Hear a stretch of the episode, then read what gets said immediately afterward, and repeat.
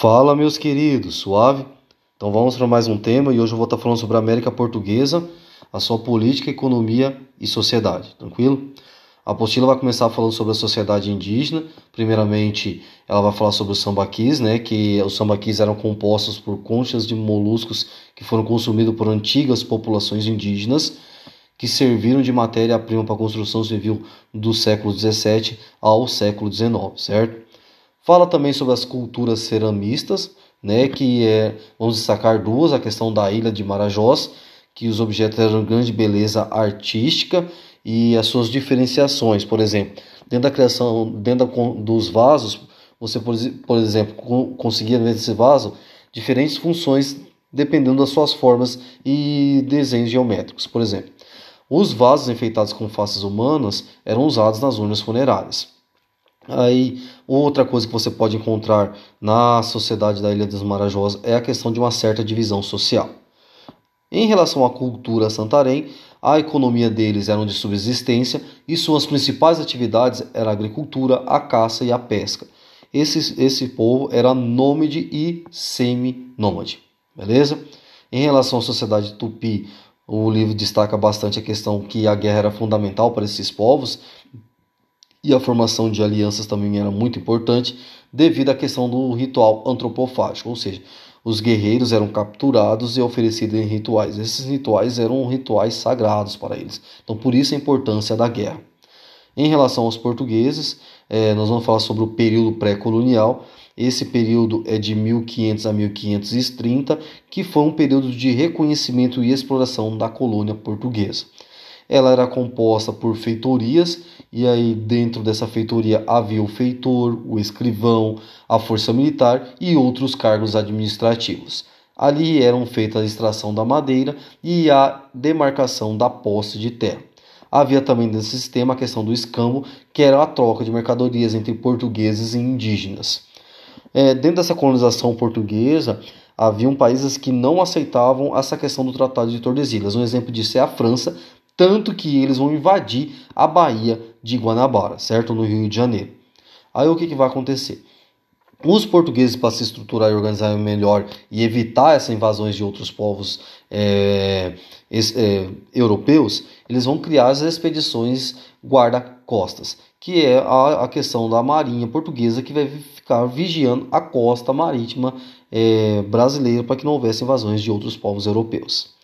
Em relação ao início da colonização, é, vamos destacar a questão das capitanias hereditárias, que tinham é, como seus organizadores os capitães donatários. Esses caras conseguiam essas capitanias através da carta de doação, que era um documento concedendo uma grande propriedade de terra. E aí esse documento dava autoridade econômica e administrativa a esses capitães donatários. Havia também a Foral das Capitanias, que era um código de normas onde havia ali os seus direitos e os seus deveres. Havia também a questão do governo geral. O primeiro governador geral da colônia portuguesa foi o Tomé de Souza, e o governo geral ele tinha o objetivo de promover a exploração da colônia para que a colônia pudesse oferecer produtos à metrópole. Outra coisa importante nessa administração colonial é a, a divisão em relação à questão dos poderes. Né? Por exemplo, o ouvidor mor é responsável pela administração de justiça, o capitão mor era responsável pela questão da defesa, o provedor mor controlava as finanças coloniais. Havia também a questão das câmaras municipais e era ela responsável pelo estabelecimento de parâmetros de justiça e realização de obras públicas. É, essa Câmara era composta por um juiz ordinário, por vereadores e procurador. Em relação à escravidão é, na colônia, nós vamos entender um pouco mais sobre a questão é, da organização dessa colônia, como por exemplo a formação de grandes latifúndios monocultores, ou seja, a, a, a plantação de uma única espécie de, ou seja, o cultivo de uma única espécie é, de vegetal, ou seja, de, de qualquer outra coisa. Nesse caso, no, no Brasil, é a questão da cana de açúcar. E aí esses grandes latifúndios monocultores tinham como base a mão de obra escrava. Então, essa questão dessa formação de grandes latifúndios monocultores, tendo como base a mão de obra escrava, é denominada plantation, beleza? Olha o que vai acontecer.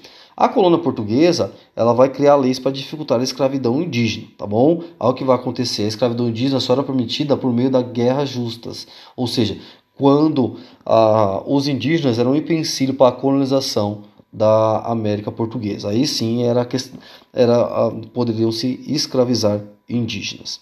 Em relação ao projeto agrícola na colônia portuguesa, igual foi para vocês, no Brasil vai ser cultivada a cana-de-açúcar, e aí dentro dessa cana-de-açúcar, é, dessa estrutura, dessa, desse, desse cultivo da cana-de-açúcar, havia um engenho, onde era ali que tinham as plantações, os equipamentos, o gado, a pastagem, tudo ali em torno desse engenho.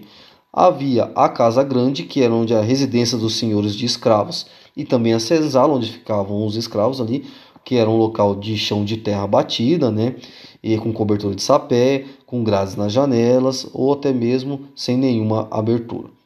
Na sociedade açucareira, ela era composta por diversos grupos, como por exemplo os escravos, e aí nesse grupo de escravos, aqueles que ocupassem de, é, determinadas funções poderiam até ter certos privilégios.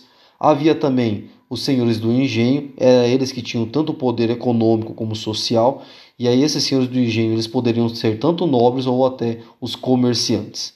Dentro dessa sociedade também havia os cristãos novos, né, que eram judeus ou os descendentes dos judeus que vão se tornar cristãos devido à imposição das circunstâncias.